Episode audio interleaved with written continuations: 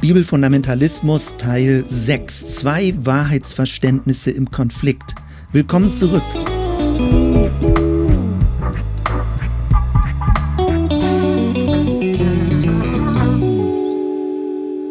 Eigentlich wollte ich an dieser Stelle jetzt damit beginnen, die bibelfundamentalistische Gedankenstruktur zu kritisieren, ja kritisch zu hinterfragen und Einwände zu machen. Und mir geht es ja um eine möglichst qualifizierte Kritik. Und als ich anfing, den Gedankengang zu planen, fiel mir auf, es wäre besser, wenn ich noch eine Episode vorschalte. Und es geht eben speziell um Wahrheitsverständnisse. Und das werde ich dann als Grundlage nehmen, um es in der nächsten Episode zu verlängern und die Konsequenzen daraus zu ziehen. Wahrheitsverständnisse, das ist ein riesiges Thema. Und ich hoffe, dass ich mich währenddessen nicht verlaufe und wenn ich manche Gedankengänge sehr kompakt versuche darzustellen, dass es dann trotzdem noch verständlich bleibt.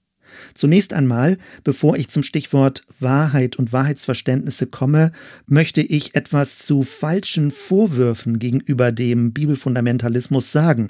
Also aus meiner Sicht falsche Vorwürfe und mir geht es ja nicht darum, dieser Sichtweise Unrecht zu tun. Ich möchte sie ernst nehmen und ich möchte sie gerade auf der Grundlage, wie sie sich selbst versteht, dann auch kritisch kommentieren. Der erste falsche Vorwurf, den ich sehe, ist das Typische, dass man sagt, Bibelfundamentalismus, überhaupt Fundamentalismus, das ist ein Zurück ins Mittelalter. Und der Vorwurf lautet dann, es ist reaktionär, rückwärtsorientiert, nicht aufgeklärt, man hat so ein Igitt-Gefühl. Und die Behauptung, die dahinter steht, ist, Fundamentalismus oder jetzt in diesem Fall Bibelfundamentalismus ist eine Abwehrreaktion auf die Moderne. Man unterstellt dann den Personen, die dementsprechend diese Sichtweise interessant finden, dass sie Angst hätten vor der neuen Welt, dass diese neue, moderne Welt zu kompliziert für sie wäre, dass sie mit der Mündigkeit nicht klar kämen und dass sie deswegen die Welt und ihre Weltsicht künstlich vereinfachen müssten. Der Gedanke ist, Fundamentalismus, Bibelfundamentalismus, das ist was Regressives oder förmlich ein kindischer Umgang mit der Bibel, etwas Infantiles. Aus meiner Sicht ist das ein falscher Vorwurf. Leider ist es aber so, dass viele kritische Veröffentlichungen genau diesen Ton, diesen Unterton haben. Und dahinter steckt die sogenannte Säkularisierungsthese. Wenn man die ganz kurz zusammenfasst, dann lautet die, je aufgeklärter eine Gesellschaft wird, desto weniger religiös wären die Menschen. Nun, das ist eine Behauptung, die lange Zeit als gültig empfunden wurde, aber sie lässt sich eben nicht durchhalten. In der heutigen Zeit, jetzt auch in den aktuelleren Entwicklungen, kann man zwar beobachten, dass die institutionelle Religion abnimmt, aber dass Spiritualität nicht unbedingt abnimmt. Von dort her kann man nicht behaupten, je säkularer eine Gesellschaft wird, dass Menschen dann überhaupt gar nicht mehr religiös oder spirituell wären. Wer also diesen Vorwurf gegenüber dem Fundamentalismus ausspricht, der offenbart sich selbst in einer gewissen Weise, dass er oder sie etwas über sich selbst aussagt, nämlich, dass sie möglicherweise selbst Angst vor dem Fundamentalismus hat und deswegen den Fundamentalismus verteufeln muss. Und manchmal sind dann Veröffentlichungen oder Verlautbarungen eigentlich eher ein Ausdruck von so einer gewissen Hilflosigkeit, wenn suffisant und abfällig und negativ über Personen gesprochen wird, die einer fundamentalistischen oder bibelfundamentalistischen Ansicht anhängen und diese vertreten. Meine Behauptung ist eine ganz andere, nämlich fundamentalistische Denkformen sind nicht die Schmuddelkinder der Neuzeit und es ist kein Rückfall ins Mittelalter, wenn solche Positionen vertreten werden, sondern fundamentalistische Denkformen, also Bibelfundamentalismus ist eine Konsequenz und eine Erscheinungsform der Postmoderne. Fundamentalistische Denkformen halten der Moderne den Spiegel vor, dort wo sie ihre Einseitigkeiten hat und ihre Festlegung hat. Und wir werden das im Verlauf der nächsten Episoden dann noch sehen. Die bibelfundamentalistische Denkform führt uns zu neuen Grenzdiskursen. Das wird das Stichwort sein in der übernächsten Episode. Ein zweiter üblicher Vorwurf, aus meiner Sicht ein falscher Vorwurf gegenüber bibelfundamentalistischen Ansichten ist, dass das sofort mit Gewalt zu tun hätte. Da geht man davon aus, wenn Menschen eine fundamentalistische Sichtweise haben, egal wie, dann würde das auf kurz oder lang zu Gewalt führen. Sie wären dann radikal, sie haben eine hohe Opferbereitschaft, es gibt eine hohe Geschlossenheit in deren Community, sie wären resistent gegenüber Argumenten und gegenüber Dialog und würden den Anstand nicht wahren. Man kann dann auch häufig die Betonung sehen, dass es sowas wie ein rüpelhaftes Auftreten geben würde. Und dahinter steckt der Gedanke, Fundamentalismus ist sowas wie ein Spielverderber der Moderne. Weil man aber bei dieser Kritik besonders die Phase 3 und in Hinblick auf Phase 4 vor Augen hat, also dass eine fundamentalistische Weltsicht dann auch die Umwelt gestalten will und man Sorge hat, dass das gewalttätig geschehen würde, deswegen fängt man an, sich so stark dagegen abzugrenzen. Und ganz häufig kann man dann beobachten, dass vor lauter Hilflosigkeit alles in einen Topf geworfen wird. Ob es der IS ist oder ob es jüdisch-orthodoxe Siedler sind oder ob es möglicherweise Militär militante Evangelikale in den USA sind. All das wird in einen Topf gerührt und dann gibt es die große Überschrift Fundamentalismus wäre gewalttätig. Das ist aber nicht automatisch so, dass eine fundamentalistische Weltsicht oder hier speziell eine bibelfundamentalistische Weltsicht, dass sie automatisch gewalttätig wäre. Und trotzdem ist diese Art von Weltsicht für die moderne sogenannte aufgeklärte Sicht eine Provokation, weil man eben den Eindruck bekommt, es wären Verweigerer der modernen Konvention. Leute würden nicht mehr tolerant sein, sie würden nicht mehr anständig sein, sie wären nicht mehr gesprächsbereit, sie wären nicht vernünftig, sie wären nicht höflich genug, sie würden keine Zurückhaltung üben, sondern sie treten zu laut auf, zu rüpelhaft, zu massiv und deswegen müsse man sie dann auch mit allen Mitteln bekämpfen. Meine Behauptung dagegen ist eine ganz andere. Ich bin davon überzeugt, durch den Bibelfundamentalismus werden wichtige Fragen aufgeworfen und auch im christlichen Milieu getriggert. Es geht um die Frage, ob Wahrheit als Einzahl zu bekommen ist, wie wir den Zugang zu dieser einen Wahrheit bekommen und wie gültig sie ist, wie universal gültig sie ist. Meine Überzeugung ist also, dass der Bibelfundamentalismus sehr wichtige Fragen stellt, aber dass er ungenügende Antworten gibt. Und da werde ich in der nächsten Episode zu kommen. Bevor wir uns das aber genauer ansehen, jetzt zum Stichwort Wahrheit und Wahrheitsverständnisse. Ich denke, wir müssen da ansetzen und das bedeutet, dass wir nochmal versuchen, sehr tief zu graben, wo diese Frontstellung eigentlich steht bei dieser bibelfundamentalistischen Sicht oder was eigentlich die Feindbilder sind und woher das herkommen mag. Nun, es ist ein riesig komplexes Thema, was sich durch die ganze Kirchengeschichte zieht. Ich versuche es zu skizzieren, soweit ich es selbst verstehe und soweit es mir auch gelingt, es darzustellen. Alles, was wir heutzutage mit einer fundamentalistischen Glaubenssicht bezeichnen, ist kein neues Phänomen. Es beruft sich auf ganz alte Traditionen. Deswegen ist meine dritte Behauptung, die Wahrheit, die offenbarte Wahrheit, die biblische Wahrheit, wie auch immer du das jetzt präzisieren möchtest, ist in der ständigen Gefahr zu erstarren, sozusagen eine eingefrorene Wahrheit zu werden. Ich werde das im Verlauf dieser Episode eine räumlich gedachte Wahrheit nennen. Und das, was die Moderne und die Postmoderne angestoßen und ausgelöst hat, ist eine Verzeitlichung der Wahrheit. Und die bibelfundamentalistische Ansicht empfindet das als Beliebigkeit, dass also eine zeitlich gedachte Wahrheit so etwas wie eine Beliebigkeit auslösen würde. Das ist aber nicht der Fall. Das versuche ich genauer zu beschreiben. Also behalte in Erinnerung, mir geht es um eine räumlich gedachte Wahrheit oder um eine zeitlich gedachte Wahrheit. Und ich möchte das nicht als Gegensatz verstehen, sondern als eine Ergänzung. Und wie das Ganze zusammenpasst, werde ich jetzt weiter versuchen zu erklären. Die besondere Spannungsdynamik, mit der wir heutzutage es zu tun haben, beginnt mit der Reformation. Denn die Reformation hat etwas angestoßen, was in Richtung Neuzeit, in Richtung Aufklärung sich weiterentwickelt hat. Sie hat aber gleichzeitig auch die hebräischen Quellen wieder aktiviert. Und damit sind wir in Kontakt mit diesen althebräischen Denkformen, die mit reinspielen in diese heutige Dynamik. Also nochmal als Vorabüberblick, meine These ist, es geht um eine verzeitlichte Wahrheit. Und diese Art von Wahrheit fühlt sich zunächst an wie eine Konkurrenz zu einer räumlich gedachten Wahrheit. Meine Überzeugung ist es aber, dass diese Art von verzeitlichter Wahrheit uns wieder dichter an die biblische, an die hebräische Denkweise heranführt und uns weniger griechisch macht, ohne dass man das jetzt als schroffen Gegensatz verstehen muss. Damit also hast du einen mini kleinen Erstüberblick und kannst mit diesen wenigen Stichworten hoffentlich den Gedankengang und den roten Faden dieser Episode besser verstehen. Nun, ich hoffe, du bist neugierig geworden und deswegen lass uns mal tiefer einsteigen und das Feld noch stärker erkunden.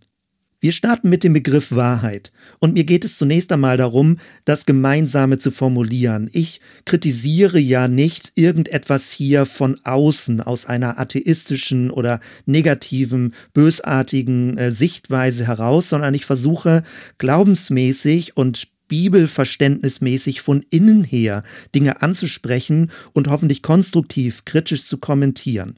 Ich denke, es gibt einen gemeinsamen Grund, bevor wir zu weiteren Differenzierungen kommen. Also erstens, was mich angeht, ich glaube an Gott. Ich glaube an eine höchste Wahrheit. Ich glaube auch an Wahrheit in Einzahl, also an etwas Absolutes, an etwas Letztgültiges.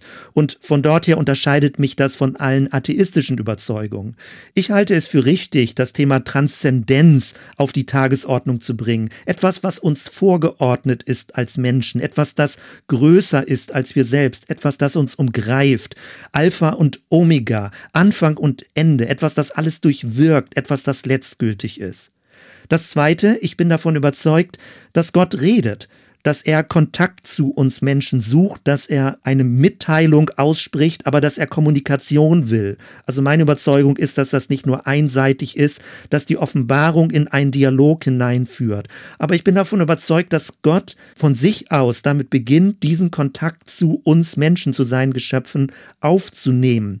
Dadurch unterscheide ich mich von sogenannten Erfahrungsreligionen, also Religionen, die nur versuchen, über menschliche Erkundung oder menschliche Selbsterfahrung, über innere spirituelle Erlebnisse zum Göttlichen vorzudringen. Meine Überzeugung ist es, wir können nicht erraten, wie Gott ist. Wir können das nicht einfach so herausfinden. Wir können nicht von unserer menschlichen Seite zu Gott durchdringen. Es ist nötig, dass er sich uns offenbart.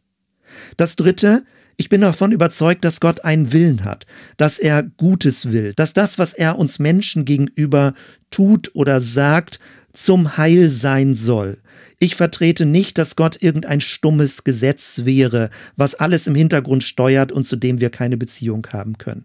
Also wenn ich dieses formuliere, dann möchte ich das so kurz und so prägnant sagen, damit deutlich ist, die Grundlage, das Absolute, die Grundlage, dass Gott redet, die Grundlage, dass es gut ist, was Gott den Menschen mitteilen möchte und wie er das Leben von Menschen prägen möchte, das denke ich verbindet mich mit allen anderen christlichen Positionen.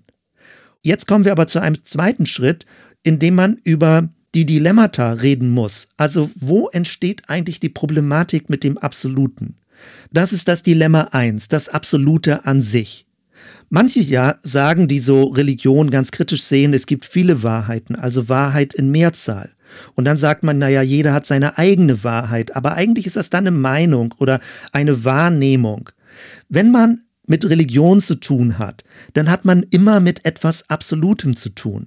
Dem kann man gar nicht ausweichen, weil das ist das Thema von Religion, dass das Absolute etwas Letztgültiges ist und dass in diesem Sinne Wahrheit in Einzahl zu finden ist. Manche bestreiten das und sagen, naja, es ist alles so pluralistisch im Sinne von, es gibt keine Einzahl, im Bereich der Wahrheit und dann machen sie andere Aussagen. Sie sagen zum Beispiel, alles ist relativ. Aber indem man sagt, alles ist relativ, treffe ich ja wieder eine absolute Aussage, nämlich ich mache das Relative zum Absoluten. Oder manche Leute würden dann sagen, nichts ist absolut. Aber indem ich sage, nichts ist absolut, treffe ich wieder eine absolute Aussage, indem ich nämlich das Absolute verneine, setze ich eine negative Absolutheit. Ich komme also nicht raus aus dieser gedanklichen Logik des Absoluten. Irgendwo gibt es immer etwas Absolutes. Man kann es nicht vermeiden. Man muss sich nur Rechenschaft darüber abgeben, wo es zu finden ist, was man vertritt und wie man das Absolute versteht. Nochmal, alles, was mit Religion zu tun hat, beschäftigt sich mit dem Absoluten, etwas Letztgültigen, einer Einheit der Welt. Das All ist ja letztendlich die Kurzform von das alles. Oder drüber hinaus, über dem All, also ein umgreifendes All, etwas Transzendentes sogar noch, der Urgrund oder über allen, um alles herum. Daraus folgt dann, wenn Fundamentalisten so vehement auf die Wahrheit sich beziehen, dann sind sie letztendlich nur ehrlich. Sie sprechen direkt aus, was ihnen wichtig ist. Aber, wie gesagt, sie provozieren damit die Moderne, weil die Moderne hat vielleicht so ein bisschen verschwommeneres Wahrheitsbild und möchte sich da nicht so ganz festlegen. Und sie nennt das dann Toleranz oder Vielfalt oder Respekt haben oder Leben und Leben lassen. Oder letztendlich wird dadurch dann auch Religion Privatsache, wo man sagt, naja, jeder soll seine eigene Wahrheit haben. In der Moderne wurde das noch versucht, eine säkulare große Fortschrittsgeschichte zu haben, aber die Postmoderne hat das auch in Frage gestellt und hat letztendlich gesagt, es gibt keine große Meta-Erzählung mehr. Wir haben keine große gemeinsame Geschichte, sondern wir leben in vielen kleinen Unter- und Teilgeschichten. Deswegen ist heutzutage häufig die Annahme, es würde keine übergreifende Wahrheit mehr geben. Aber genau auch wiederum, indem man behauptet, es gibt keine übergreifende Wahrheit, hat man wieder eine absolute Aussage getroffen. Du merkst, wie kompliziert das Thema ist. Man kommt nicht raus aus diesem Phänomen der Absolutheit. Das zweite Dilemma, mit dem wir es zu tun haben, ist, wenn es eine Absolutheit gibt, wie auch immer sie sich gestaltet oder man sie sich vorstellen kann oder muss, wie kann man Zugang zu diesem Absoluten bekommen? Ist es völlig entfernt oder gibt es irgendwie Wege dazu, zu diesem Absoluten? Es ist ja nun mal so, dass wir in einer Welt der Vielheit leben. Ganz viele Phänomene, ganz viele unterschiedliche Dinge. Die Frage ist, gibt es einen gemeinsamen Nenner? Gibt es einen Ursprung? Säkular würde man sagen, ja, der Urknall. Ja, aber was ist der Urknall? Was war davor? Woher kommt er? Wurde er initiiert? Gibt es eine Ursprungsmacht dahinter? All das sind ja ganz neue Fragen, die dann sofort wieder aufgeworfen werden. Gibt es einen gemeinsamen Nenner der Vielheit? Wodurch ist überhaupt alles miteinander verbunden? Und dann ist man eben bei diesem zweiten Thema der Erkenntniswege. Ist es nötig, dass ich Gott offenbart oder können wir durch Beobachtung den gemeinsamen Nenner finden? Ist es möglich, durch mystische Versenkung eine gewisse Allverbundenheit zu fühlen, zu empfinden, wahrzunehmen? All das sind die Anschlussfragen, also der Zugang zum Absoluten. Und Bibelfundamentalismus legt einen extrem hohen Wert darauf, dass über die Bibel Zugang zum Absoluten möglich ist. Und wenn Leute das kritisieren und sagen, ja, das geht aber gar nicht, ja, dann müssen sie eine andere Antwort geben. Wenn nicht durch die Bibel, wodurch denn sonst Zugang zum Absoluten? Oder man sagt, ich habe da eben gar kein Interesse, was interessiert mich das Absolute? Könnte man ja auch sagen.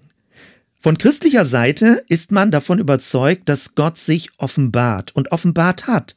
Ursprünglich durch die Natur, durch Propheten, durch Jesus, durch die Kirche, durch die Kirchengeschichte, durch Traditionen, durch Geisterfahrung, durch Bibelerkenntnisse. Es gibt also unterschiedliche Quellen dieser Offenbarungsmöglichkeit und Bibelfundamentalisten würden wieder besonders stark Betonung darauf legen, die zentrale Quelle ist die Bibel, das offenbarte Wort Gottes. Und dann muss man darüber reden, wie stark und in welcher Gewichtung, in welchem Zusammenspiel geschieht diese Offenbarung Gottes in unserer Welt. Die Anschlussfrage dabei lautet natürlich, wie weit kann ich Zugriff auf diese Wahrheit haben? Also wie weit kann ich den Zugang zu dieser Wahrheit kontrollieren oder wie weit ist mir dieser Zugang zu dieser einen letztgültigen Wahrheit verwehrt? Das Dilemma Nummer drei besteht darin, wie wir mit dem Absoluten leben können. Lässt sich das Absolute sozusagen verwalten oder integrieren in unser tägliches Leben? Kann man das Absolute handhaben? Welche Konsequenzen ergeben sich aus der Berührung mit dem Absoluten? Und das sind dann die ganzen christlichen Erscheinungsweisen. Sowas wie der religiöse Kultus würde man von außen betrachtet sagen. Es sind christliche Rituale, es ist die Lebensführung, Gehorsam, Traditionen, Gemeinschaftsformen, der Gottesdienst, Liturgien. Und natürlich besteht immer die Gefahr, dass das sogenannte lebendige, dynamische Absolute zu einer toten Religion wird. Letztendlich haben alle Ausleger der Bibel damit zu tun. Alle Priester, die Gottesdienste leiten oder verantworten, alle Pastoren, die über dieses Geheimnis Gott reden müssen, sie haben mit diesem Dilemma zu tun. Denn es geht darum, ein Mysterium zu feiern, was größer ist als wir selbst, wo es einen möglichen Zugang gibt, wo es aber zugleich uns entzogen ist. Wenn man predigt, muss man über etwas reden, was man eigentlich nicht wirklich beschreiben kann, wo man eigentlich eher schweigen müsste, aber man muss drüber reden. Es soll ja bekannt gemacht werden. Also diese Dilemmata, diese drei Dilemmata, die ich eben benannt habe, verfolgen jeden, der professioneller mit der christlichen Religion zu tun hat. Das Absolute an sich, der Zugang zum Absoluten und die Verwaltbarkeit des Absoluten. Und ich finde es an dieser Stelle nochmal wichtig zu sagen, dass der Bibelfundamentalismus den Finger in die Wunde legt. Man darf dem Absoluten nicht ausweichen. Man darf der Frage nach der einen gültigen universalen Wahrheit nicht ausweichen. Das ist das Kernthema von Religion. Wenn man dem ausweicht, dann wird alles nur so ganz innerweltlich, so oberflächlich oder so materiell oder ein bisschen böse formuliert. Es geht denn nur noch um so eine Art von Nettigkeit, aber eigentlich nicht mehr um eine transzendente, uns umschließende, größere, göttliche, spirituelle Welt. Wenn der christliche Glaube so eine gewisse Art von Innerweltlichkeit und Banalität bekommt, Oberflächlichkeit bekommt, dann ist genau das, das nämlich, was die Atheisten, also in diesem Fall jetzt der Ketzer-Podcast 2.0, als Wischiwaschi-Kirchenvertreter brandmarken und darüber lästern und das wirklich scharf kritisieren.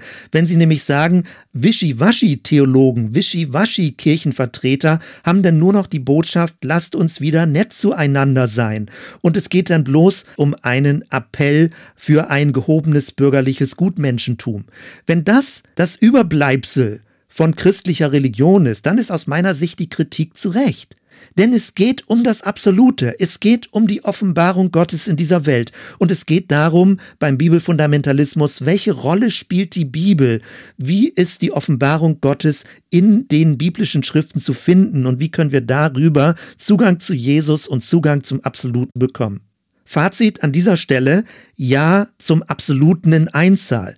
Aber die Frage ist, welche Art von absoluter Wahrheit und die Anschlussfrage ist, wie ist der Zugang und wie ist die Verwaltbarkeit dieser absoluten Wahrheit zu leben. Und damit möchte ich weitergehen zu einem nächsten größeren Themenblock.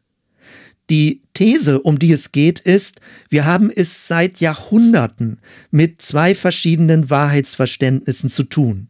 Ich beziehe mich dabei auf das Buch von Patrick Becker. Es ist eine Habilitationsschrift von 2017 im katholischen Bereich.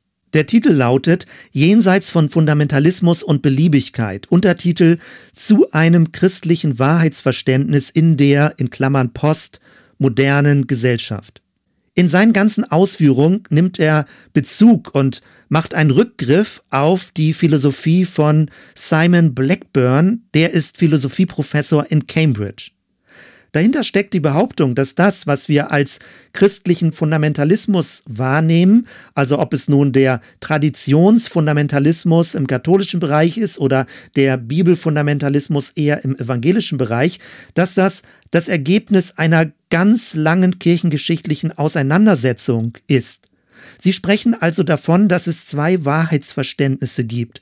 Und Blackburn nennt das eine Wahrheitsverständnis das absolute und das andere Wahrheitsverständnis, das relative Wahrheitsverständnis. Und das sind natürlich aus meiner Sicht sehr unglückliche Begriffe, weil dadurch schon eine gewisse Wertung drin ist. Man könnte sagen, das eine Wahrheitsverständnis ist das dogmatische und das andere noch schärfer formuliert ist das relativistische, was natürlich negativ klingt und dementsprechend wird es dann auch behandelt. Patrick Becker geht davon aus, wenn wir diese zwei Wahrheitsverständnisse verstehen und auch den kirchengeschichtlichen Konflikt verstehen, dass wir dann besser miteinander reden können und dass wir besser den anderen verstehen können, mit welcher Hintergrundsicht er auftritt und argumentiert. Zunächst einmal möchte ich kurz die Gegenüberstellung skizzieren, also welche zwei verschiedenen Wahrheitsverständnisse stehen im Kontrast zueinander. Bleiben wir zunächst bei diesen Begriffen absolut und relativ. Das absolute Wahrheitsverständnis, also in diesem Fall würde das mit dem fundamentalistischen direkt zusammenpassen, das absolute Wahrheitsverständnis versteht das relative Wahrheitsverständnis dann als etwas Beliebiges. Umgekehrt aber würde das relative Wahrheitsverständnis das absolute Wahrheitsverständnis eher als dogmatisch verstehen. Und so merkt man, wie es gegenseitig Feindbilder gibt. Was heißt das jetzt im Einzelnen? Ich nehme jetzt mal diesen Begriff dogmatisches Wahrheitsverständnis oder absolutes Wahrheitsverständnis, aber das werde ich gleich ein bisschen anders umformulieren. Was beinhaltet das dogmatische Wahrheitsverständnis? Es geht darum, dass Wahrheit objektiv ist, in diesem Sinne absolut uns übergeordnet, unabhängig von unserem eigenen Empfinden. Es ist eine äußere Wahrheit, eine Wahrheit, die uns vorgegeben ist, die rational erfassbar ist. Es geht um Tatsachen. Es ist eine, ja, man könnte schon sagen, ein bisschen so eine dinghafte Wahrheit, eine S-Wahrheit, also ES, eben nicht du oder ich-Wahrheit, sondern eine Wahrheit in dritter Person, eine universale Wahrheit, eine allgemeine Wahrheit, eine ontologisch fixierbare Wahrheit. Es geht um das Sein, das, was bestimmend ist und auch unabhängig von uns existiert. Es geht um eine Wahrheit, die eher direktiv auf uns zukommt. Sie ist sagbar und sie ist auch wollbar. Sie ist ergreifbar. Im Gegensatz dazu könnte man sagen, das relative Wahrheitsverständnis ist weniger objektiv, sondern eher subjektiv. Oder ich würde lieber sagen, es ist relational. Es ist weniger eine es-Wahrheit, eine Wahrheit in dritter Person, sondern eher eine Du-Wahrheit. Es ist eine innere Wahrheit, eine gefühlte Wahrheit, eine erlebte Wahrheit. Und von der Erscheinungsform ist es eine Wahrheit nicht in Einzahl, sondern in Plural. Sie ist eben personal verschieden. Sie ist nicht pluralistisch, aber sie hat viele Gestaltungen. Es ist eine Wahrheit, die an Beziehung orientiert ist, die kontextuell ist, die auch interpretiert werden muss, um sie zu verstehen. Es ist ein Glaubensverständnis, was eher auf Vertrauen Wert legt, wo es weniger um Aussagen geht, die geglaubt werden, sondern wo es eher um eine innere Vertrauensbewegung geht. Es geht weniger um eine Art von objektivem Wissen, sondern eher von einem inneren Wahrhalten. Es ist eine Wahrheit, die auf der einen Seite erfasst werden kann, die mich aber auch erfasst, die mich umgibt und die ich empfangen kann. Wenn ich das so kurz und pointiert gegenüberstelle, dann merkt man, wie groß die Kluft dazwischen ist, also wenn man es drastisch gegeneinander stellt. Und es ist ein kirchengeschichtlicher Konflikt, der noch weit zurückgeht, sogar vor das Neue Testament. Er geht zurück bis auf Plato, dem griechischen Philosophen, wenn es nämlich darum ging, dass die sichtbare Welt nur das Abbild einer unsichtbaren, universalen Welt der Ideen ist. Oder auch bei Aristoteles, der Schüler von Plato war und an vielen Stellen andere Akzente gesetzt hat, der aber auch dieses griechische Ewigkeitsverständnis hatte, dass Gott ein unbewegter Beweger ist. Also Gott ist die Quelle, die unsere Welt bewegt, aber er selbst ist unbewegt. Und dieses ist letztendlich eine Grundlage für ein axiomatisches Wahrheitsverständnis, könnte man sagen, für eine Setzung, für etwas Dogmatisches, für etwas Fundamentales im Wahrheitsverständnis. Diese Art von griechischer Philosophie traf dann beim Judentum, beim Diaspora-Judentum, also was auch in der griechischen Welt sich ausbreitete und später dann auch im Neuen Testament, wo es zusammenkam mit den christlichen Strömungen, dass das hebräische Denken mit dem hellenistischen Denken zusammenkam, auch die römische Welt zusammenkam. Und an der Stelle entsteht eine Dynamik, die eben ganz weitreichende Effekte hat, weil das Hebräische denkt weniger in einer Art von abstrakter Wahrheit, wie die Griechen das vorrangig offenbar getan haben, sondern das Hebräische denkt eher von einer konkreten Wahrheit. Das wird gleich ein bisschen deutlicher werden, wenn ich versuche, das auszuführen. Am pointiertesten trifft man diese beiden Wahrheitsverständnisse in der Passionsgeschichte, nämlich dort, wo Jesus Pilatus gegenübersteht. Und Pilatus fragt Jesus, was ist Wahrheit? Und er fragt eben nicht, wer ist wahrhaftig? Pilatus kommt also mit einem römischen und mit einem griechischen Wahrheitsverständnis und tritt an Jesus heran und fragt ihn nach einer abstrakten Wahrheit. Und er sagt das ja eher ein bisschen resigniert. Also wer weiß schon, was Wahrheit ist?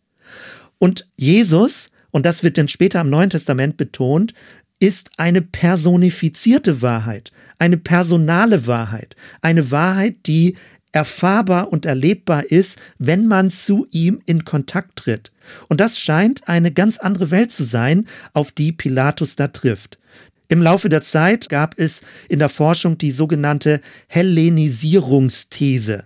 Sie besagt in Kurzform, das ursprünglich biblisch-hebräische Denken, was wir sowohl im Alten Testament und auch noch als Hintergrund im Neuen Testament finden, dieses ursprünglich hebräische Denken wurde durch die Übertragung in die hellenistische Welt verfremdet. Hellenismus bedeutet, dass es eine Mischung, eine damalige Mischung zwischen griechischem Allgemeingut, zwischen römischen Denken, römischer Kultur, dass das sozusagen gemixt wurde und die damalige Umgangskultur gewesen ist. Und ganz am Anfang war es noch so, dass Paulus, der vom hebräischen Denken kam, eine Übertragung in die griechische Welt vorgenommen hat, wie er die Briefe geschrieben hat und wie er die Heiden für Christus gewinnen wollte. Dann aber bei den ersten Kirchenvätern und später dann bei Augustin im vierten Jahrhundert ist es immer mehr in den griechischen Bereich gedriftet, sodass das Christentum, was eher von den Heiden und von der griechischen Philosophie geprägt ist, dann auch immer mehr diese griechische Denkform angenommen hätte. Man kann das eben daran beobachten, wie Augustin damals sich mit dem Neuplatonismus auseinandersetzen musste, der Neuplatonismus, der besonders durch Plotin im vierten Jahrhundert vertreten wurde und dort ein Rückgriff auf Plato gemacht wurde. Das ist ein total spannendes Feld, wie ursprünglich Paulus und dann die Kirchenväter versucht haben, den biblisch-christlichen Glauben zu transponieren in die heidnische Welt, also in die römische Welt, in die griechische Welt hinein. Nochmal die These, die heidenchristliche Kirche hat viel vom Platonismus aufgegriffen und damit die Botschaft verfälscht. Und die ersten Konzilien dann, das, was dann festgeschrieben wurde als Christentum und das, was wir heute als christliche Bekenntnisse sehen, ist entscheidend und sehr stark von einem griechischen Wahrheitsverständnis geprägt.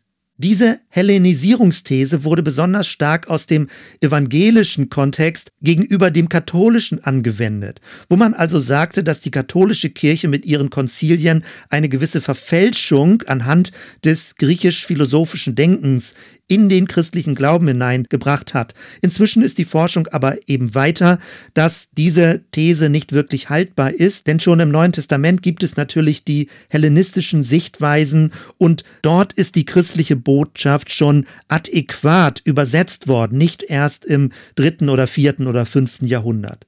Und doch kann man eben beobachten, dass in der weiteren Kirchengeschichte nach dem vierten, fünften Jahrhundert, dass der Glaube immer mehr formalisiert wurde, dass es also immer mehr um Dogmen ging, also diese Art von dogmatischem Christentum entstanden ist, dass es um Rechtsstrukturen ging, um Sakramente, die auch in Extremform allein wirksam sind, dass es um Rituale geht, die gültig sind, egal welcher Priester sie durchführt, egal ob man daran glaubt oder nicht.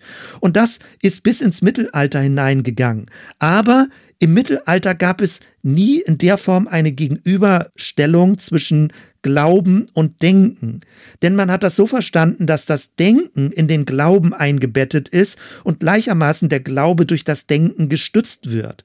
Ich erinnere mich noch an eine sehr interessante Vorlesung in Hamburg an der Uni in meiner Studienzeit von Otto Hermann Pesch, einem katholischen Theologen, der über Thomas von Aquin, also die herausragende Figur im Hochmittelalter gesprochen hat.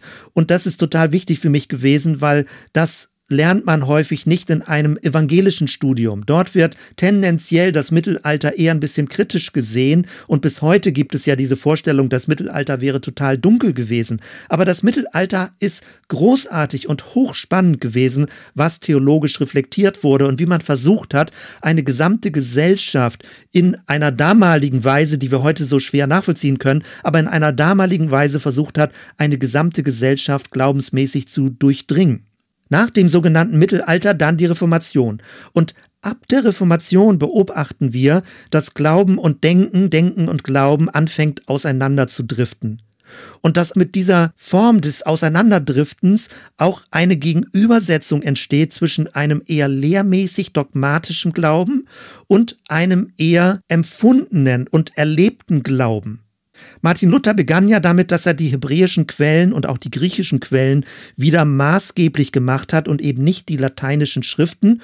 Und Martin Luther betonte auch, dass Glaube mit Vertrauen zu tun hat, dass es also eine personale Beziehung ist zum auferstandenen Christus. Und er bezog sich damit auch zurück auf Augustin und ging vor Thomas von Aquin zurück. Und Augustin ist bekannt geworden auch durch seine Confessiones, also seine Bekenntnisse, wie er das innerlich erlebt hat, diesen Glauben. Die Polarisierung ging dann aber im Laufe der Zeit immer weiter, dass nämlich die Neuzeit und die Aufklärung immer mehr so diese allgemeingültige Geschichtsdeutung hatte, dass das Mittelalter böse und eher dunkel sei und dass man sich dagegen abgrenzen müsse. Und im Gegenzug hat dann die lutherische Orthodoxie im 16., 17., 18. Jahrhundert besonders herausgestellt, wie wichtig diese inhaltliche Komponente des Glaubens ist. Also der Glaube wurde wieder ganz neu formalisiert und dann gab es wieder eine Gegenbewegung, dass der Pietismus kam und dass er sagte, der Glaube muss auch praktisch werden. Also was man in der Kirchengeschichte beobachten kann, ist, dass das Pendel so immer hin und her schwingt zwischen diesem eher dogmatischen, tendenziell absoluten, tendenziell ein bisschen fundamentalistischen Glauben in die eine Richtung eben schwingt und dann umgekehrt in diese andere Richtung schwingt, dass es eher darum geht, eine Erfahrung zu machen im Glauben, um Vertrauen, um eine Beziehung. Die Religionskritik dann später hat besonders diese formalisierte Form des Glaubens kritisiert.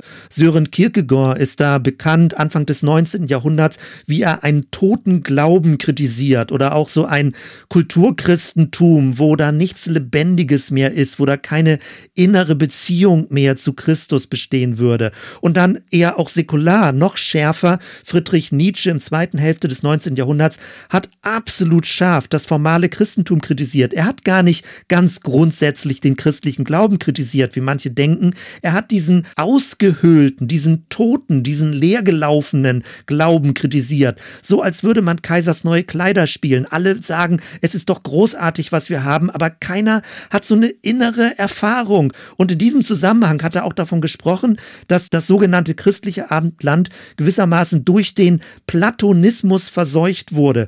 Also dass viel mehr von Platon Plato in den christlichen Glauben reingekommen wäre, als vielen Leuten bewusst war. Und dann gab es im 19. Jahrhundert weiter Gegenbewegung. Friedrich Schleiermacher, der davon sprach, dass Glaube so ein inneres Gefühl der schlechthinigen Abhängigkeit ist und dass es nicht allein darum geht, irgendwelche Lehrsätze für gültig zu befinden. Er hat also wieder Glauben und Vertrauen betont. Und ganz in Verlängerung, auch wenn da noch viele Zwischenetappen waren und wenn da viele Abzweigungen noch gewesen sind, landen wir im 20. Jahrhundert dann absolut auf die Spitze getrieben bei Rudolf Bultmann, nämlich bei der existenzialistischen Theologie. Und da geht es dann nur noch darum, dass geglaubt wird, aber dass man gar nicht mehr fragt, was glaubt man eigentlich inhaltlich? Die Kurzform lautet dann, das Das des Glaubens ist wichtig, aber nicht mehr das Was des Glaubens. Es geht um den Akt des Glaubens, es geht um den Schritt des Glaubens, es geht um einen Sprung des Glaubens, gewissermaßen auch einen blinden Glauben. Es geht um die Ereignishaftigkeit des Glaubens. Und Böse formuliert, geht es gar nicht mehr darum, woran du glaubst. Das ist völlig egal. Hauptsache, dass du glaubst. Und all das ist ein Ergebnis davon, dass die natürliche Vernunft und der offenbarte Glaube immer mehr auseinanderklafft. Es gibt also ganz viele verschiedene Gestaltungen. Das Denken und Glauben anfängt auseinander zu driften und dass auf der einen Seite etwas verabsolutiert wird und auf der anderen Seite etwas jetzt als relativistisch dargestellt wird. Das, was wir uns Anfang des 20. Jahrhunderts als Fundamentalismus, als Bibelfundamentalismus angesehen haben, ist letztendlich dann eine moderne Gegenbewegung zum Liberalismus, zum Pluralismus, zum Existenzialismus, wie ich das eben ganz kurz skizziert habe. Und die fundamentalistische Position greift wieder zurück auf diese Art von dogmatischem Glauben, auf diesem Glauben dieser absolut gültigen, fassbaren, begreifbaren letzten Wirklichkeit. Fundamentalistisch bezieht sich also auf das Wahrheitsverständnis, was objektiv ist, was von außen kommt, was faktenbasiert ist, erkennbar ist, universal gültig ist und lehnt alles andere, also dieses zweite Wahrheitsverständnis, negativ als beliebig ab, als Pluralismus ab und verwirft es vollständig. Zwischenfazit an dieser Stelle. Diese beiden Wahrheitsverständnisse sind im Verlauf der vielen hunderte Jahre von Kirchengeschichte wie ein Armdrücken. Wer gewinnt? Wer behält die Oberhand? Und im Laufe der Zeit ist es zu einem Entweder-Oder geworden, eine absolute Frontstellung, eine gegenseitige Ablehnung. Mein Versuch ist, wenn ich das in dieser ausführlichen Episode beschreibe, dass wir rauskommen aus dieser Frontstellung, rauskommen aus dieser Gegenüberstellung. Und damit das vielleicht gelingt, also mir hilft das jedenfalls so, möchte ich eine andere Begrifflichkeit vorschlagen. Ich möchte ein anderes Deutungsmuster vorschlagen. Und das Deutungsmuster, das ich verwende, ist, es geht auf der einen Seite um eine räumlich verstandene Wahrheit und auf der anderen Seite um eine zeitlich verstandene Wahrheit. Ich möchte also nicht wie in den Ausführungen zuvor von einer dogmatischen Wahrheit sprechen, also einer Art von Dogmatik, die sich selbst dann als absolute Wahrheit versteht, sondern ich möchte von einer räumlich verstandenen Wahrheit sprechen. Und ich möchte nicht als zweites von einer relativen Wahrheit sprechen oder im schlimmsten Fall eine relativistische Wahrheit, sondern ich möchte von einer zeitlich verstandenen Wahrheit sprechen. Und das kann uns helfen, diese Brücke zu bekommen. Eine räumlich verstandene Wahrheit hat ein statisches Wahrheitsverständnis. Deswegen glaubt sie ja auch absolut zu sein im griechischen Denken, weil im griechischen Denken ist das Absolute statisch. Aber eine zeitliche Wahrheit versteht Wahrheit dynamisch. Und das ist auch möglich, dass man ein dynamisches Seinsverständnis hat. Und da sind wir ganz stark auch im hebräischen Kontext. Ich möchte das nicht gegeneinander spielen. Ich glaube, es hat miteinander zu tun. Beides gehört zusammen. Worauf ich also hinaus möchte, ist, ich möchte von einer neuen Absolutheit sprechen. Eine Absolutheit, die die bisherige Absolutheit überbietet. Ich möchte nicht von einer räumlichen oder von einer zeitlichen Wahrheit sprechen, sondern ich möchte von einer raumzeitlichen Wahrheit sprechen. Und diese raumzeitliche Wahrheit ist die neue Absolutheit. Meine These wird sein, ich werde in dieser Episode damit beginnen und es dann in der nächsten nochmal weiterführen. Meine These ist, der Bibelfundamentalismus beschränkt sich ausschließlich auf eine räumlich verstandene Wahrheit. Und deswegen versteht er eine zeitlich verstandene Wahrheit als sein Feind und versteht es als nur relativ oder als beliebig. Er grenzt praktisch das zeitliche Wahrheitsverständnis als ungültig aus. Und das halte ich für nicht zulässig, sondern man muss die beiden Wahrheitsverständnisse in Beziehung bringen und von dort her über die bestehende Gegenüberstellung hinausgehen. So, das Ganze war jetzt schon wirklich ein langer Turn und ich merke, wie ich damit ringe und kämpfe, das, was ich sagen möchte, in Worte zu fassen und wie mir auch die Zeit so ein bisschen entgleitet. Aber ich hoffe, du bleibst noch dran und schaltest nicht ab, denn damit wir diesen Unterschied zwischen räumlich verstandener Wahrheit und zeitlich verstandener Wahrheit noch besser klarkriegen, möchte ich mit dir einen Exkurs in die Physik machen. Zur Zeit des Mittelalters gab es allgemein gesprochen ein festes metaphysisches Weltbild. Kurz gesagt, Gott war oben, der Mensch lebte in einer geordneten Gesellschaft, Ständegesellschaft, bis dahin, dass man das so verstanden hat, dass die Gestalt des menschlichen Körpers den göttlichen Kosmos abbildet. Bei Leonardo da Vinci findet man noch diese typischen Idealmaße des menschlichen Körpers. Letztendlich war es so, dass im Mittelalter, was einen starken Rückgriff auf die griechische Philosophie hatte, dass das ein herausragendes räumliches Wahrheitsverständnis war. Das ist übrigens auch der Grund, warum die fundamentalistischen Sichtweisen in der heutigen Zeit als Rückfall ins Mittelalter empfunden werden. Es ist aber einfach nur ein Wiedererstarken des räumlichen Wahrheitsverständnisses. Dann später entwickelten sich die Naturwissenschaften, aber auch dort hatte man eher ein räumliches Verständnis der Welt, was eben in Zusammenhang stand mit einem räumlichen Wahrheitsverständnis. Das ist die sogenannte klassische Physik Isaac Newton. Auch von René Descartes kennen wir die Bezeichnung ein kartesianisches Weltbild. Es ist so etwas wie eine räumliche Kartografierung des gesamten Kosmos. Heutzutage ist das sowas wie GPS. Das heißt, jeder Punkt hat einen Ort im Universum. Jedes Ding hat eine genaue Adresse und nicht nur für die Welt, die wir mit unseren fünf Sinnen wahrnehmen können, sondern bis hinein in den Mikrokosmos, bis hinein in den Makrokosmos, die gesamte Schichtung dieser Welt. Jedes Ding hat eine feste Adresse. Das ist letztendlich das Verständnis, was zu diesem absolut statischen Wahrheitsverständnis führt oder was in Kontakt damit steht. Die Wahrheit ist unbewegt. Natürlich sehen wir Bewegung Bewegung in dieser Welt. Aber prinzipiell ist es nach diesem kartesianischen Weltbild ein festes Koordinatensystem, in dem man Dinge verorten kann.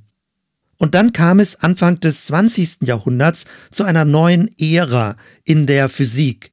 Mit dem Namen von Albert Einstein ist die sogenannte Relativitätstheorie verbunden, die ja an sich sehr kompliziert ist und das muss jetzt auch gar nicht verstanden werden. Der Punkt, um den es mir geht, ist, der Raum ist nicht mehr absolut, er ist nicht statisch zu vermessen, sondern er ist in einer gewissen Weise dehnbar. Man kann den Raum zeitlich verbiegen. Es gibt eine Raumzeitkrümmung. Damit wird also der Raum relativiert durch die Zeit. Man hat das dann sogar im physikalischen Bereich teilweise umgangssprachlich genannt, dass die Zeit so etwas wie eine vierte Dimension sei.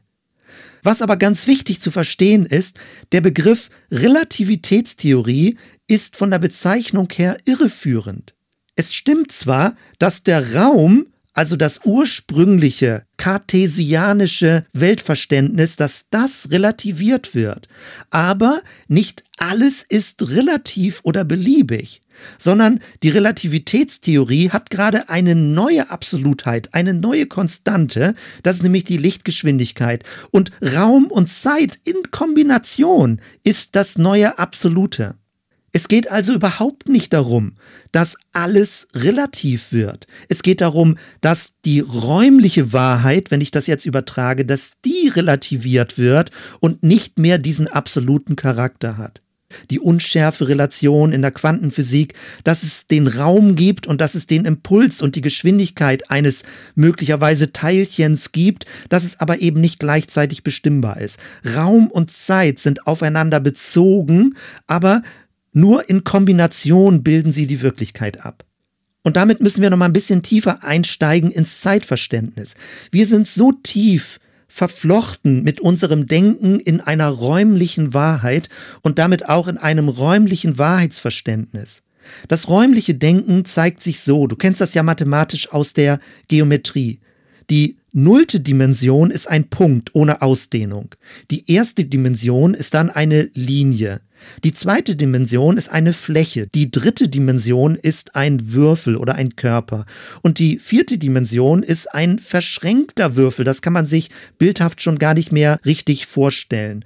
Räumliche Dimensionen sind dann so etwas wie Parallelwelten und würde man das im geistlichen Bereich übertragen, ist es letztendlich die ewige Welt als unendliche Dimension. Aber alles wird geometrisch immer verkürzt natürlich, als eine statische Welt verstanden. Ganz anders, wenn wir die Welt zeitlich wahrnehmen. Und Zeit muss man nicht erst als vierte Dimension verstehen, sondern kann das viel früher auch schon nachvollziehen. Eine nullte Dimension ist der Anfang. Etwas beginnt wie ein Punkt in der räumlichen Welt. Eine erste Dimension ist so etwas wie ein Impuls, der eine Richtung bekommt. Ein Richtungsimpuls. Es ist etwas, was erfahrbar ist, ob ein Impuls eine Richtung hat. Eine zweite Zeitdimension ist dann, wenn sich ein Impuls wiederholt, wenn ein Impulsrhythmus entsteht, wenn ein Herzschlag zum Beispiel entsteht. Ein Signal, es ist wie ein Morsen. Und damit sind wir ganz dicht im hebräischen Denken, wenn Zeit als Puls empfunden wird, als Herzschlag empfunden wird. Eine dritte Dimension der Zeit ist dann so etwas wie Atmung, wie eine Kontraktion, wie eine Expansion, wie sich etwas verformt. Eine mögliche vierte Dimension ist dann eine Translation, also eine Verschiebung im Zeitfluss. Das ist dann Bewegung oder eine Verwandlung oder eine Entwicklung. Wir können das gedanklich so schwer uns vorstellen, weil man Zeit eben nicht räumlich denken kann. Zeit muss empfunden und erlebt werden. Zeit ist die Kategorie unseres Bewusstseins. Das räumliche Denken ist eng verbunden mit dem reflexiven Denken. Es ist eine Art von Distanz nötig, dass etwas vor mir steht, dass ich eine Vorstellung habe und dass daraus ein System, ein kartografiertes System wird, was im gewissen Sinne statisch feststeht und in dem ich mich dann orientieren und bewegen kann. Die zeitliche Wahrnehmung bezieht sich eher auf ein inneres Erleben. Es ist ein Erleben von innen her, nicht etwas, was mir gegenübersteht wie im Raum, sondern was von innen her als Impuls oder als Pulsschlag empfunden wird. Es ist ein Geschehen, bei dem ich im Strom des Lebens bin. Es ist eine innere Wahrnehmung im Gegensatz zu einer äußeren Wahrnehmung beim räumlichen Denken. Wenn ich das so versuche zu beschreiben, dann Hoffentlich kann man erkennen, dass es kein wirklicher Gegensatz ist. Die räumliche Ansicht von Wahrheit und das zeitliche Erleben von Wahrheit ist kein Gegensatz. Es ist nicht, das eine ist absolut und das andere ist relativ, sondern wir brauchen sowohl die räumliche Wahrheit und das räumliche Wahrheitsverständnis, wir brauchen gleichermaßen aber auch das zeitliche Wahrheitsverständnis.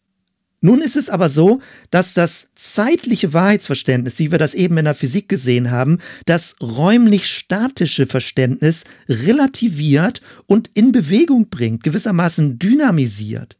Das räumliche Wahrheitsverständnis wird verzeitlicht. Und noch mehr sogar, und das ist dicht am hebräischen Denken dran, das ist meine Behauptung, die Zeit übernimmt die Führung gegenüber dem räumlichen Wahrheitsverständnis. Sie umgreift das räumliche Wahrheitsverständnis und durchdringt es und bringt es in Bewegung. Interessant ist, dass man das auch bei der Sprache beobachten kann. Normalerweise reden wir von einem Zeitraum. Wir haben also eine räumliche Zeitvorstellung, ein Abschnitt in der Zeit, Vergangenheit, Gegenwart, Zukunft und dann ein Abschnitt in der chronologischen Zeit. Damit verräumlichen wir die Zeit. In der neueren Physik reden wir aber von einer Raumzeit. Also der Raum ist nicht mehr ein Gefäß für die Zeit, sondern der Raum erwächst aus der Zeit. Und das ist eng in Verbindung auch mit dem griechischen Verständnis des Kairos, nicht der chronologischen Zeit, sondern der Kairos-Zeit. Die Zeit eröffnet dann einen Raum. Sie eröffnet einen Raum der Begegnung und es ist dann nicht mehr ein S-Raum, also ein Raum in S-Form in dritter Person, sondern die Zeit eröffnet einen Du-Raum, einen Raum der Begegnung, einen Raum des Gegenübers. Zwischenfazit bis zu diesem Punkt. Ein räumliches Wahrheitsverständnis ist dreidimensional und statisch geprägt. Durch die Zeit wird der Raum dynamischer, es entsteht Geschichte. Aber es wird nicht beliebig, sondern es wird zu einer größeren, umfassenderen Absolutheit, nämlich durch Raum und Zeit zusammen. Die Zeit verflüssigt den Raum und es wird ein mehrdimensionaler, dynamischer Raum. Die Zeit umschließt und durchdringt den Raum. Dadurch wird der statische Raum zwar relativ, aber es entsteht eine neue Raumzeit, die alles Bestehende, Statische umfasst und durchdringt und zu einer größeren Absolutheit wird. So, das war jetzt der Exkurs in die Physik, damit wir die Grundlage haben, mit diesen Begrifflichkeiten einer räumlichen Wahrheit und einer zeitlichen Wahrheit jetzt nochmal wieder zurück in die biblische Geschichte zu gehen und damit hoffentlich die Konfliktdynamik besser zu verstehen. Beim Thema Religionsgeschichte geht man allgemein davon aus, dass ursprüngliche Religionen ein mythologisches Weltbild haben. Das ist letztendlich das, was ich räumliche Wahrheit nenne. Ein Weltbild, was eher im Kreis sich bewegt, etwas, was ewig ist, was immer bestehen bleibt. Egal nun, wo du das findest, ob es im Ägyptischen ist, im Babylonischen ist, auch im Griechischen, im Altgriechischen ist, eine ewige Wahrheit, die immer besteht und letztendlich eine räumliche Wahrheit ist, auch wenn man natürlich in der konkreten Welt Zeit erlebt. Aber Zeit ist dann eine Verfallserscheinung, Zeit ist was Menschliches, aber nicht etwas Göttliches. Als nächstes, denke ich, ist auch allgemein anerkannt und nicht wirklich umstritten, wenn gesagt wird, dass Israel, das Volk Israel, ein Geschichtsverständnis in die Menschheit hineingebracht hat. Israel bricht durch die Art von Gottesglauben, wie wir ihn im Alten Testament finden. Israel bricht aus, aus diesem mythologischen Raumverständnis, mythologischen Wahrheitsverständnis. Israel verzeitlicht den mythologischen Raum und es entsteht Geschichte.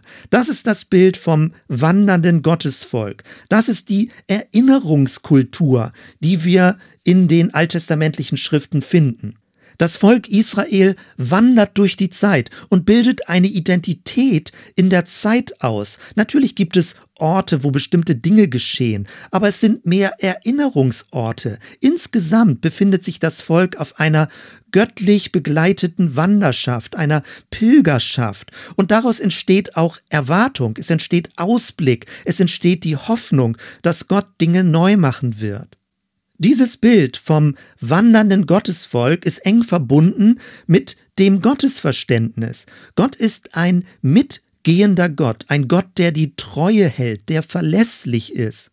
Manchmal wird dieser sogenannte Gottesname in 2. Mose 3, Ich bin der ich bin, statisch interpretiert, als wäre das ein feststehendes Sein. Das ist aber ein großes Missverständnis. Es geht nicht um ein statisches Sein, sondern es geht um ein mitgehendes sein. Die Stabilität besteht im Mitgehen. Ich bin der, der dich begleitet. Wenn du das ein bisschen genauer verstehen möchtest, höre gerne in den Podcast hinein Fluide Kirche. Interessant ist also bei Israel, es gibt keine wirklich magischen Orte, sondern es sind Erinnerungsorte, eine Identität in der Zeit und deswegen auch Zyklen in der Zeit, Jahresfeste. Der jüdische Religionsphilosoph und Rabbiner Abraham Heschel hat davon gesprochen, der Sabbat ist eine Kathedrale in der Zeit. Es geht nicht um irgendwelche großartigen kirchlichen Kathedralen. Das ist Ausdruck eines statischen Wahrheitsverständnisses, sondern vielmehr geht es darum, dass eine Identität über Erinnerung, über Wiederholung, über gewisse Rituale, über Feste, eine Identität in der Zeit ausgebildet wird. Und der Sabbat ist der zentrale Anker dafür. Dann aber kann man immer wieder beobachten, wie dieses zeitliche Wahrheitsverständnis sich erneut verräumlicht hat, also ein Drall zur Verräumlichung hat und dreidimensionalisiert wurde. Man versuchte also dieses bewegliche, fluide Wahrheitsverständnis handhabbar zu machen. Man kann das durch einen Tempel machen. Das Volk wird sesshaft, es wird räumlicher gedacht, fixierter, zentralisierter. Auch bei Jesus kann man das beobachten. Jesus ist ein geschichtliches Ereignis und am Anfang wanderte er umher und lehrte Leute in der Bewegung. Am Anfang war alles mündlich. Jesus hat keine schriftlichen Texte verfasst. Dann aber wurde es schriftlich fixiert und damit auch handhabbarer. Und es wurde dann im Laufe der Zeit mit griechischer Philosophie kombiniert. Und das heißt nicht, dass das Griechische schuld ist an diesem räumlichen Wahrheitsverständnis, weil es braucht dieses räumliche Verständnis, aber es bekam die Oberhand und es hat die Verräumlichung beschleunigt. Die philosophische Wahrheit, es wurde eher dinghafter verstanden, reflektierbarer. Wahrheit war etwas, was vor mir stand, das ich aufgrund einer gewissen Distanz analysieren konnte. Wahrheit wurde beobachtbar und man konnte sie aus der Entfernung erkennen. Ganz anders das Hebräische. Wenn dort von Erkennen gesprochen wird, dann ist es ein inneres Erleben. Man müsste sogar sagen, es bedeutet intim sein. Jemanden erkennen bedeutet intim mit dieser Person werden. Aber die Dynamik der Verräumlichung nahm ihren Lauf. Ich hatte schon angedeutet, Paulus hat noch als missionarische Übersetzung in die griechische Welt das Ganze umformuliert, neu formuliert und den christlichen Glauben transponiert in das griechische Denken. Das hatte missionarische Gründe und das war wichtig, damit die Anschlussfähigkeit in der hellenistischen Welt gewährt bleibt. Dann aber tausend Jahre weiter ist die Wahrheit so verräumlicht worden, dass es ein Glaubenssystem wurde, dann im Hochmittelalter dogmatisch hoch ausgefeilt, sehr sachorientiert, statisch vermessen, alles logisch durchdacht, die Dogmatisierung auf dem Höhepunkt. Der Raum wurde ganz genau abgesteckt. Das Wort Definition meint ja Grenze, Grenzziehung, Abgrenzung. Und genau so wurde die Theologie mit ganz vielen Definitionen in räumliche Abgrenzung systematisiert. Dann kam die Neuzeit und da ist spannend, was passierte. Die Neuzeit, und das sind die Konflikte mit Galilei oder mit Kopernikus, die Kirche steckte fest in einem räumlichen Wahrheitsverständnis. Sie erlebte jegliche Art von Verzeitlichung der Wahrheit als Bedrohung. Und deswegen ist dieses zeitliche Wahrheitsverständnis aus der Kirche ausgewandert. Es ist immer säkularer geworden. Man kann das untersuchen, wie der ursprünglich eschatologische Glaube, also im Hinblick auf eine neue Welt, die letzten Dinge, wo die ganze Geschichte, die Heilsgeschichte drauf zugeht, dass diese Eschatologie, diese biblische Eschatologie sich umwandelte in einen säkularen Fortschrittsglauben. Dann später bei Hegel eine Entwicklungsphilosophie, in der Biologie Evolution, eine Entwicklungsgeschichte, auch in der Psychologie eine Entwicklung des Bewusstseins. Selbst die historisch-kritische Forschung, die von manchen ja sehr stark verteufelt wird, ist eine Art von Verzeitlichung der Wahrheit. Es geht darum, jetzt zu fragen, in welchem Kontext, in welchem zeitlichen Kontext sind die biblischen Texte entstanden? Wie ist ihre Relation untereinander? Wie sind ihre Wechselwirkung? Wie ist die Entstehungsgeschichte? Was sind die redaktionellen Entwicklungslinien? Alles eine Frage nach der zeitlichen Wahrheit. Dann später das große Thema Interpretation, Hermeneutik. Man fragt nicht nur, wo ist etwas geschehen, das ist die räumliche Wahrheitsfrage, sondern auch, wann ist etwas geschehen. Und wenn Dinge zeitlich entfernt sind, der sogenannte garstige Graben, 2000 Jahre sind die Texte her, dann muss man Dinge übertragen und interpretieren, weil wir können uns nicht ganz plump zeitgleich machen mit den Christinnen und Christen, die in der ersten Generation gelebt haben. Daraus entsteht Sprachwissenschaft und das Verständnis der Relativität in der Wahrnehmung, dass wir also immer eine bestimmte Perspektive haben, dass es keine neutrale Beobachtung gibt, dass es eine Art von Rückwirkung auch gibt, wie der Beobachter etwas beobachtet, dass es biografische Einflüsse gibt. All das ist ein Ausdruck von Wahrheit, die mit einer zeitlichen Brille angesehen wird bis hin ganz aktuell zu den Kulturwissenschaften, wenn davon gesprochen wird, dass wir in einer Gleichzeitigkeit des Ungleichzeitigen leben, dass also parallel auf dieser Erde verschiedene Entwicklungsdynamiken, Entwicklungsniveaus sind und alles gleichzeitig ist, obwohl wir geschichtlich in unterschiedlichen Dynamiken sind. Nochmal, all das ist Ausdruck einer Verzeitlichung von Wahrheit. Aus fundamentalistischer Sicht jedoch ist das alles Beliebigkeit, weil die fundamentalistische Sicht eine rein räumliche Sicht der Wahrheit hat. Sie ist verhaftet in einem räumlichen Wahrheitsdenken.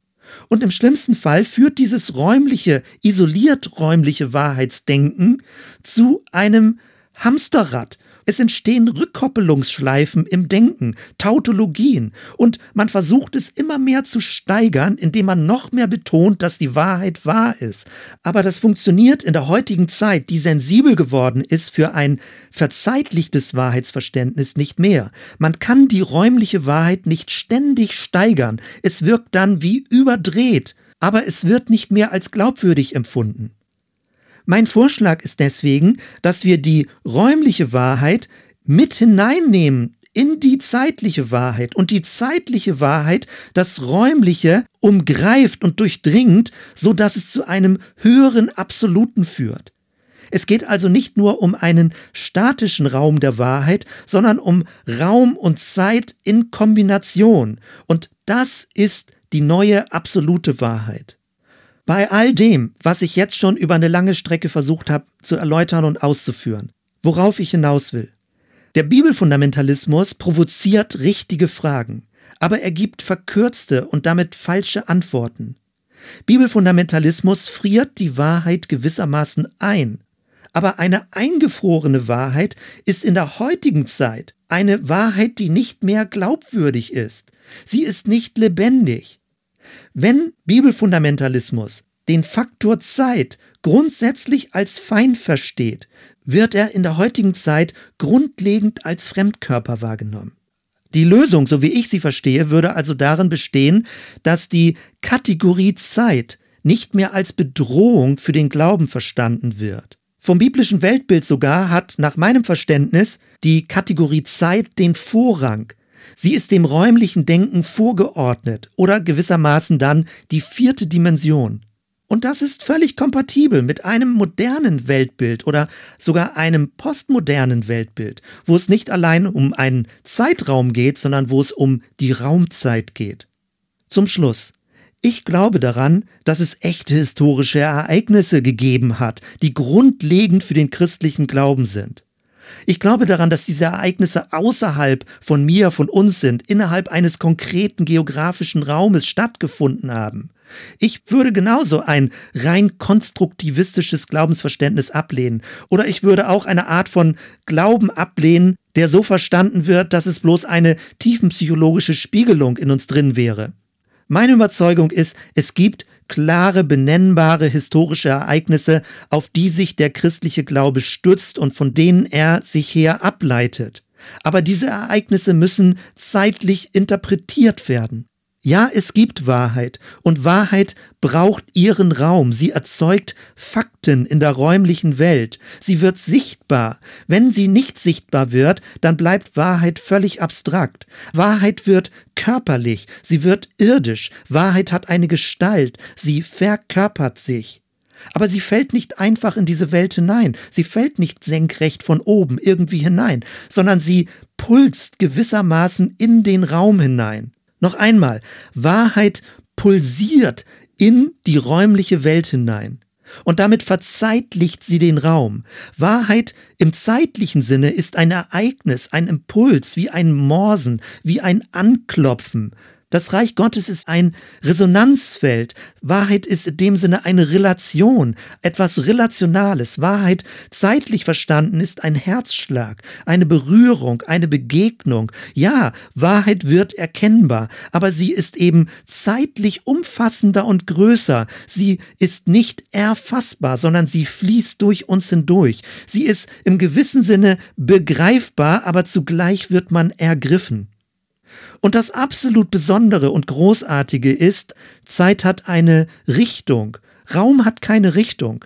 Deswegen ist Zeit dem Raum vorgeordnet. Zeit bringt den Raum in eine Richtung. Sie drängt nach vorne. Sie transformiert den Raum. Sie erneuert den Raum. Sie holt den mythologischen Raum heraus aus der Kreisbewegung und bringt ihn in Gottes neue Welt. Deswegen ist die zeitlich verstandene Wahrheit die Grundlage für alle Hoffnung. Durch die Verzeitlichung der Wahrheit wird Glaube hoffnungsvoll. Fazit, die Verzeitlichung des Wahrheitsraumes ist keine Bedrohung der biblischen Wahrheit, im Gegenteil. Sie bringt uns näher an das biblische Wahrheitsverständnis heran und näher an den biblischen Gott und an seine Art, sich zu offenbaren.